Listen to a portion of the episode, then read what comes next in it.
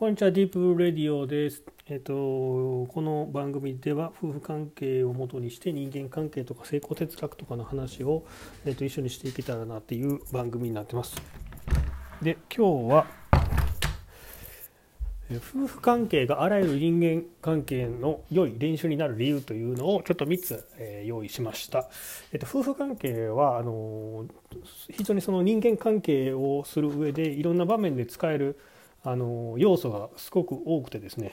で夫婦関係で、えーと、の喧嘩が夫婦の喧嘩が多かったりイライラすることが多い、うん、夫婦ほど、えー、実はその人間関係のヒントが得れるチャンスが多いというふうに、えー、言われています。えっ、ー、とこの番組では男性目線なのでちょっと旦那さん目線でお話を進めていきます。はい、で、えっと、まず理由1からですね、えー、やっていきます。えっと、理由1は、えー、イライラしても距離が置けないから向き合うしかないので、結果的に自分の怒りを掘り下げて自分の弱さに気づけるという点ですね。えー、これどういうことかというと、えイライラしてですね、えっと、まあ、お家に、お家に帰ってイライラしますと。で、喧嘩にもなると。でも毎日が嫌だということなんですがこれあの逃げることができないんですね旦那さんは。あの例えば上司とかその職場の同僚でイライラする人とかなんであればあのチーム配置替えとか、えー、ね、人事異動とかあとは転職とか、まあ、いろんなことでその逃げれる要素というのはあるんですがその嫁さんから逃げるっていうのはもう離婚以外ありえないですよね、まあ、もしくは死別ということもあるんですけど、まあ、どちらもあまり良くないよろしくないようなあのことでしかも重いことなんですよ転職と比べても。なのであのやっぱり我慢するか、えー、怒りをぶつけるかっていう2択しかなくなってくる中で男性は多くの男性大体我慢してしまうんですよね。でかといってじゃあぶつけた方がいいのかというとぶつけるのもやっぱりなかなかうまいこといかない、うん、ですねあのというのがあります。じゃあどうすればいいのかっていうこう崖っぷちに立たされるわけですよねやっぱ男性としては。でそこを日々やっぱり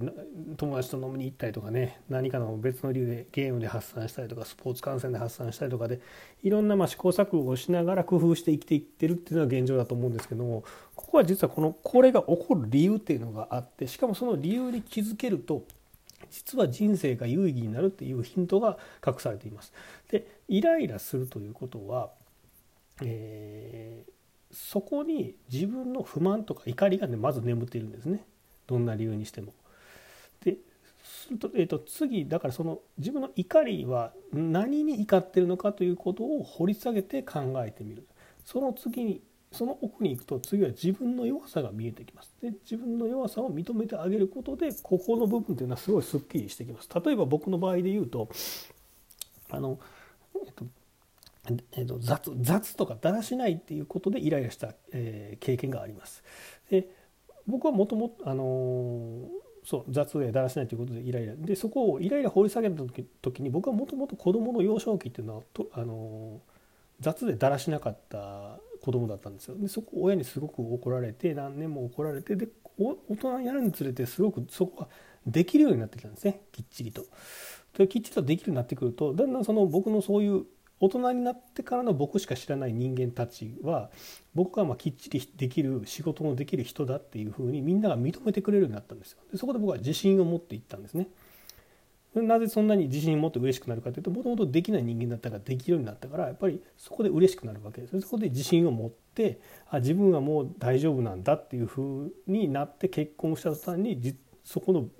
何て言うんですか暴かれたというかその本質を見抜かれてあの全然できへんやんみたいになって何ができへんねんみたいなこう怒りを、まあ、ぶつけたこともあったんですけどもっていうふうになります。ここはここが自分の弱さであるいは怒るポイント激鱗ポイントっていうところですね。ここに触れることで結構イライラするパターンが非常に多いんですね。これはあの実はこのあの正解といいますかその健やかな人生の送り方を幼少期から送ってる場合っていうのはここで強制が入らないんですよ本当は。だから、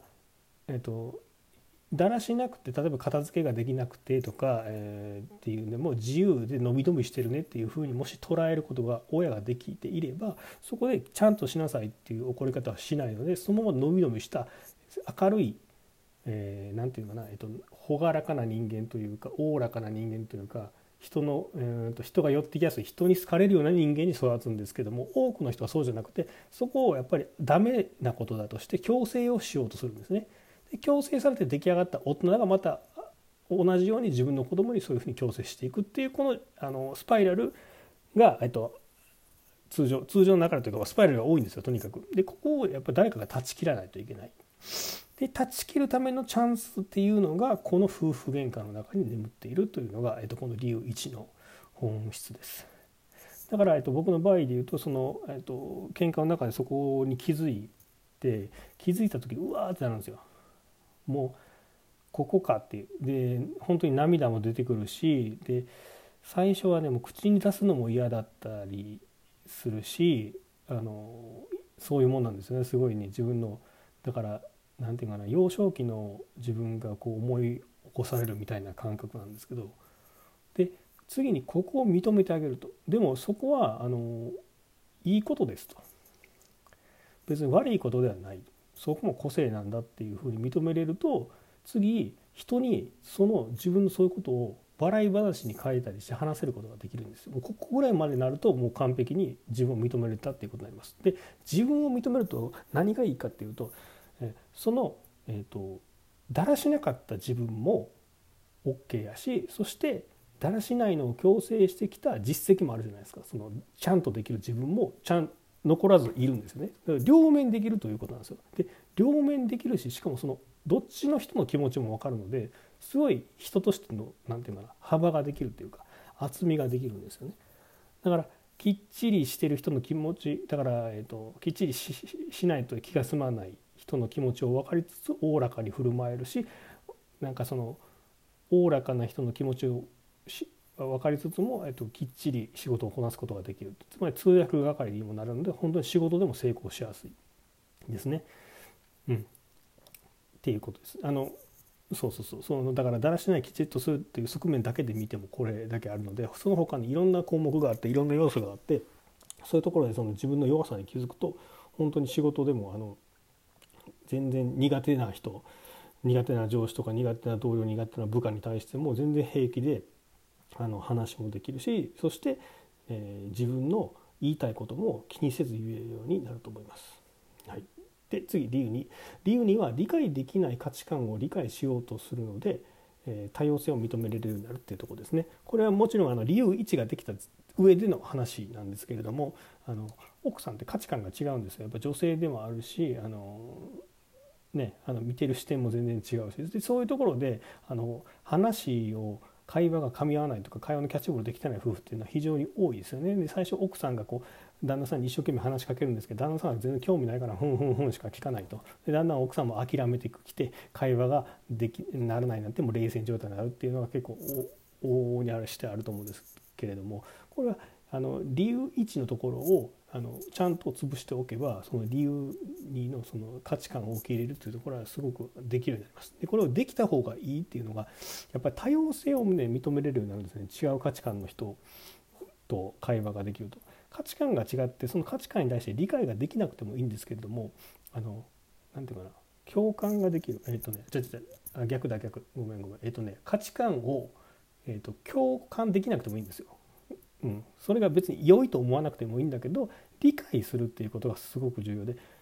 その人が何でそんな価値観になったかとかそのそういう価値観の世界を理解する。こういう仕組みになってるんだねって。なるほどねって。そそれだけで会話がすごく成立するしであの職場でもそういう多様性というかやっぱり部署によって考え方がすごく違う会議とかにやっぱ出ること多いと思うんですね。そこで意見が平行線になったりする時もあるんですけどそれをちゃんとお互いに理解し合うっていう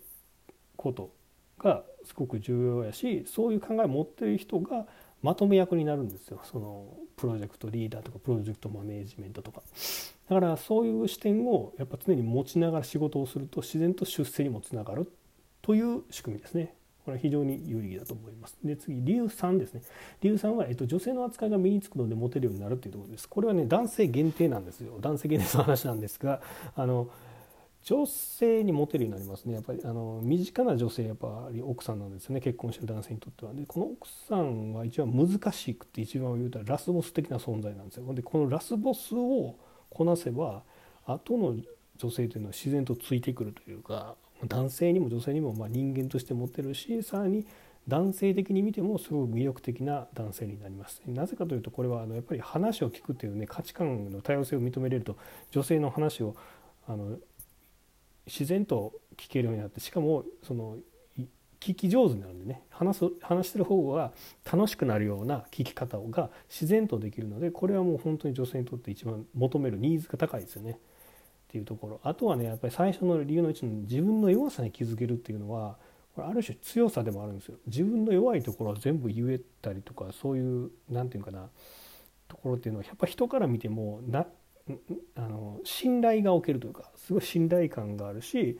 えーと、男性で言うならば男気があるようにやっぱり潔いというかねそういうふうに見えるんですごく人としても男性としても魅力的になると思いますだからここはモテるっていうところでつまりこの夫婦関係のねこのイライラのところを掘り下げるともういいこと尽くしなのでもう是非ここはあのうまくいってない夫婦ほどやってもらいたいなっていうところでありますね。はい、